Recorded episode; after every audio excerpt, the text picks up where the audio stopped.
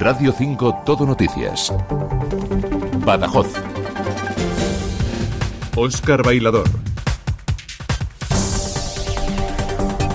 Muy buenos días. Durante los próximos 15 minutos, tiempo para repasar la actualidad más cercana, la de los pueblos y ciudades de la provincia de Badajoz, con la que nos, con la que estrenamos este mes de marzo. Y empezamos en primer lugar mirando al cielo para saber si tendremos que seguir tirando de bufanda para salir a la calle. Agencia Estatal de Meteorología, Javier Andrés, muy buenos días.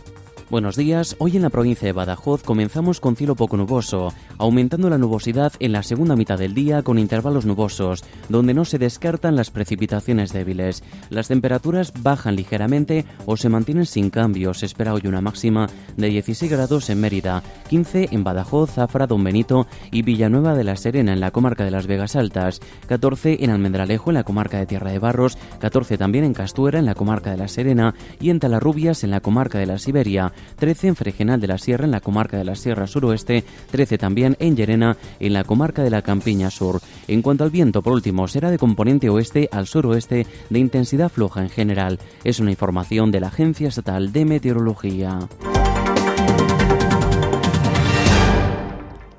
Empezamos en la capital pacense donde un hombre de 34 años ha muerto por heridas de bala. Ha sido en el bar Vaquerizo, en la carretera BA20, al lado de la gasolinera de Cepsa, cuando tres hombres han entrado en el establecimiento con el rostro tapado. Los vecinos han llamado a la policía tras escuchar varios disparos que han dejado también a una mujer herida, aunque de no de gravedad. En ese momento también había en el local otros tres clientes, además de un camarero, sin que ninguno de ellos haya resultado herido. En el lugar de los hechos estuvo acordonado por la policía porque hasta allí acudieron familiares del fallecido. La policía busca a tres personas que han huido del lugar de los hechos en un Fiat blanco. La principal hipótesis de este crimen con la que trabaja la investigación es un ajuste de cuentas. Y no dejamos la ciudad de Badajoz porque el gobierno descarta financiar en solitario el soterramiento de la BA20, conocida como la autopista. Es una de las conclusiones que ha extraído el alcalde de la capital pacense, Ignacio Grajera, tras su reunión en Madrid con el director general de carreteras, Juan Pedro Fernández. Entre los asuntos abordados han tratado algunas de las obras del casco urbano, como el último tramo de la avenida Ricardo Carapeto o la conexión entre Cerro Gordo, La Pilara y la ciudad. El alcalde, Ignacio Grajera, explica que este último proyecto podría ejecutarse en los próximos meses. Nos hablan de que están a falta de la aprobación definitiva del proyecto para intentar licitarlo, si todo va bien, durante este verano del año 2024 y ejecutarlo a lo largo de los próximos meses. Les hemos explicado cuál es la importancia de tener conectados y de tener unidos a estos barrios de la ciudad con la propia ciudad, que actualmente se encuentran aislados y que les impide poder eh, acceder a sus domicilios caminando incluso en bicicleta y por tanto pues les hemos pedido que le den prioridad absoluta a este proyecto que enlazaría y que integraría ya definitivamente esas dos barriadas tan importantes para nosotros como son La Pilara y Cerro Gordo. Nos vamos ahora hasta Mérida porque los agricultores han vuelto a protestar por la ciudad. Han sido convocados por la plataforma en defensa del campo para que la Junta escuche sus reivindicaciones y trabaje por el sector. Eh, han protestado en la Consejería de Agricultura y en la Plaza de España de la capital autonómica. Vidal Ramos Moreno, portavoz de la plataforma. Esperemos que nos atiendan, no hoy, en cuanto ellos vean, pero que el tiempo no va a parar. Nosotros, mientras que no nos escuchen, seguiremos. Porque nada más que pedimos una cosa, soluciones ya. Pero soluciones de raíz, no pequeños parches. Al alcalde de Mérida le hemos preguntado por las multas de tráfico a los tractores que han entrado en la ciudad. Antonio Rodríguez Osuna recuerda que las multas las pone la policía local. Las multas que se, que se han puesto son de tráfico y no las pone el alcalde, las ponen los policías locales. Entonces, a ver, si podéis intentar poner un símil fácil, si uno de ustedes, periodistas, vino con una rueda de prensa y le ponen una multa ahí en la Plaza Santa Clara, bueno, pues lo lógico es que eh, bueno, le han puesto una multa por aparcar mal, no por algo que yo tenga que ver, ¿no? Sería una contradicción que ustedes dijeran que estoy cercenando la libertad de expresión porque un policía le ha puesto una multa por aparcar en la Plaza Santa Clara. Más protestas, en este caso en la, de la plataforma 81 en las plazas de las principales localidades de la Campiña Sur para mostrar su apoyo a los familiares y amigos del último fallecido en la carretera nacional 432, un hombre de 50 años en el término municipal de Azuaga. Han vuelto a reivindicar el desdoblamiento de la vía y que se convierta en autovía, ya que se produce un gran número de accidentes. Señalan que transformar pequeños tramos como la salida de Badajoz o la que atraviesa Zafra no es suficiente y se quejan de que no ha habido nuevos pasos adelante. Carmen de la Cova es vicecoordinadora de la plataforma. Lo último que, digamos, papeleo que tuvimos con esta carretera fue en el año 2022, cuando se publicó el estudio informativo. Todos nos alegramos y dijimos, mira, un avance.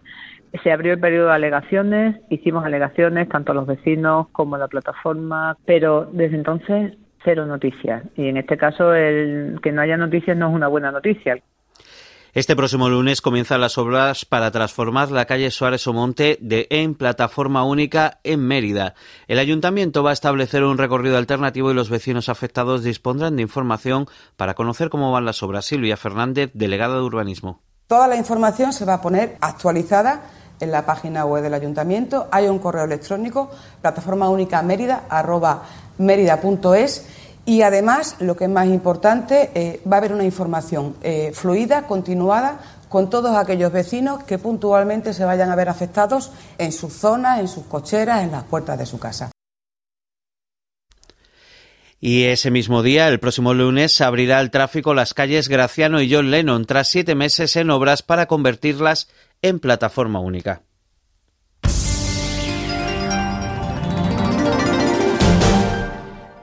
Nos vamos ahora a Villanueva de la Serena, donde la agrupación local de protección civil ha puesto en marcha una campaña de captación de voluntarios.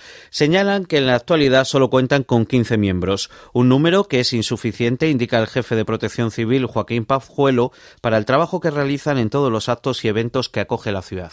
A lo largo del año se celebran innumerables actos pues, deportivos, culturales, de ocio, que implica que tengamos que movilizar a un número elevado de, eh, de personal. Y ese es precisamente el problema que nos lleva a lanzar esta captación de voluntarios, que no disponemos del suficiente personal para cubrir todo este tipo de actos. Han comenzado a repartir folletos por los institutos de Villanueva y por las dependencias municipales con el objetivo de aclarar las funciones que tienen y animar a que los villanovenses se unan a este cuerpo voluntario. Y el Festival de la Tapa de Zafra vuelve hoy con su decimosexta edición. Este año, 12 establecimientos serán los encargados de ofrecer sus creaciones que participarán en un concurso profesional y otro popular. Más datos con Álvaro García. La pandemia sanitaria interrumpió este festival que pudo celebrarse por última vez en el año 2020. Ahora vuelve con más fuerza que nunca. Son 12 los hosteleros encargados de degustar con dos tapas cada uno a los ciudadanos que después de probarlas elegirán la mejor creación. Marisol Mateos es la directora de la Oficina de Turismo. Ahora vamos a finalizar el del 2020 porque se quedó a media y hay que cerrar ese episodio y no quedar ese mal sabor que, que se nos quedó con ese festival y comenzar con muchas ganas y con mucha ilusión este próximo festival que, que bueno, pues ya ha empezado, ya habéis presentado todas esas tapas y ya, ya ha empezado. Según el alcalde de Zafra, Juan Carlos Fernández, este festival permite promocionar los negocios de la localidad y asegura que el objetivo del ayuntamiento es situar la localidad como capital gastronómica del sur de Europa. Sabemos que tenemos las mejores materias primas y sabemos que tenemos además unos excelentes profesionales que como hoy se han volcado en ofrecernos algo que no es una bolsita para frita, sino que es algo que lleva imaginación, tiempo, cariño y algún tiempo. El precio de cada tapa es de tres euros y medio y las personas que participen en la compra de degustaciones entrarán en un sorteo una noche en la sala dorada del Alcázar Duques de Feria. Un primer plano del paso de la Virgen de los Dolores en la calle, con la torre de San Miguel de fondo. Esta es la imagen del cartel que anuncia la Semana Santa de Jerez de los Caballeros, fiesta de interés turístico nacional desde el año 2015. Una semana de pasión, silencio y fe que llega a reunir estos días a 15.000 visitantes que disfrutan con los 21 pasos que sacan las ocho cofradías de esta localidad, que vive esta fiesta con fervor. Raúl Gordillo, alcalde de Jerez de los Caballeros. Casi eh, el 80% probablemente de la población aproximadamente son hermanos de alguna de nuestras cofradías o hermandades en nuestra localidad.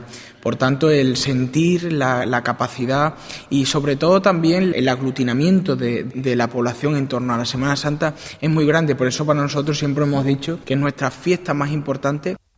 Roca Rey, Juan Ortega, José María Manzanares, Morante de la Puebla y Alejandro Talavante. Son los diestros que estarán presentes desde hoy y hasta el próximo domingo en la Feria del Toro de Olivenza. También habrá dos novilladas con picadores para jóvenes promesas del toreo.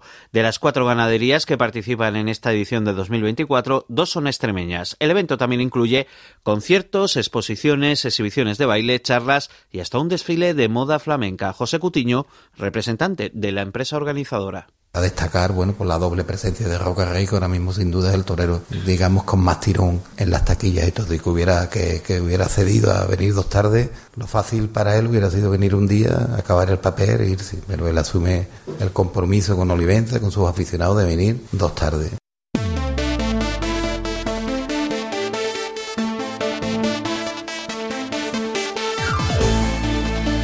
Y ahora vamos a conocer la agenda deportiva que nos espera este próximo fin de semana, un repaso a lo que tenemos por delante que nos acerca Miguel Ángel González Escalada. Buenos días, Miguel Ángel. Hola, saludos, eh, muy buenos días. Del fin de semana deportivo que tenemos eh, por delante vamos a destacar las siguientes eh, citas en fútbol en Primera Federación. El domingo a las 12 del mediodía el Mérida recibe en el Romano al Atlético Baleares. Partido vital por la permanencia ante un rival directo y que precisamente está entrenado por el ex del Mérida, Juanma Barrero.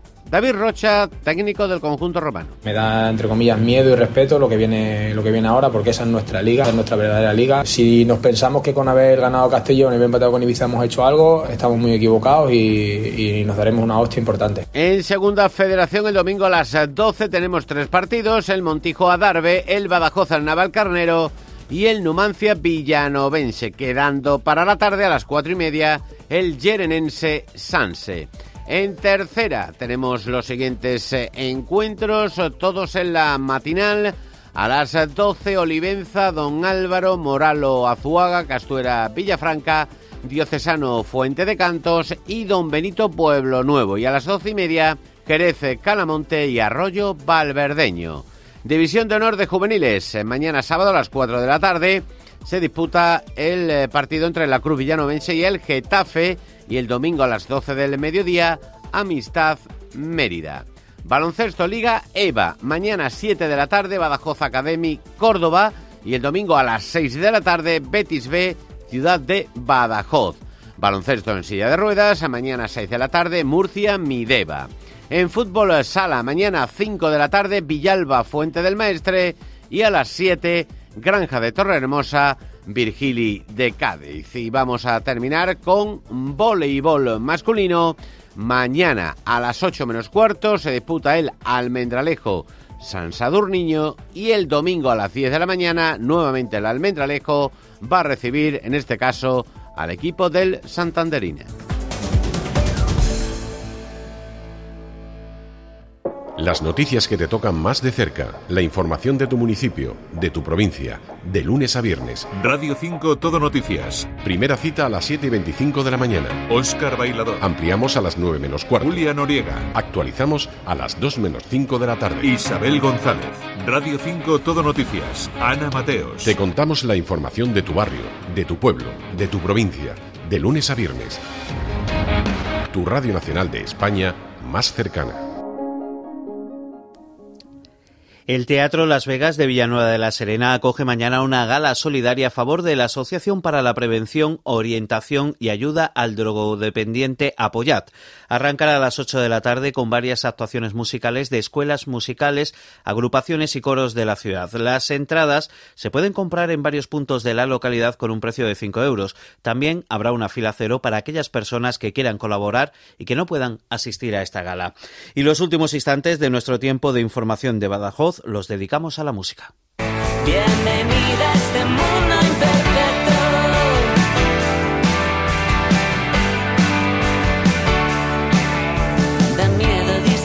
Escuchan a Sidecars, la banda de pop rock madrileña que esta noche actuará en el Palacio de Congresos Manuel Rojas de Badajoz. Aquí van a presentar los temas de su último disco, 13, junto a algunas de las canciones más destacadas de su ya dilatada carrera.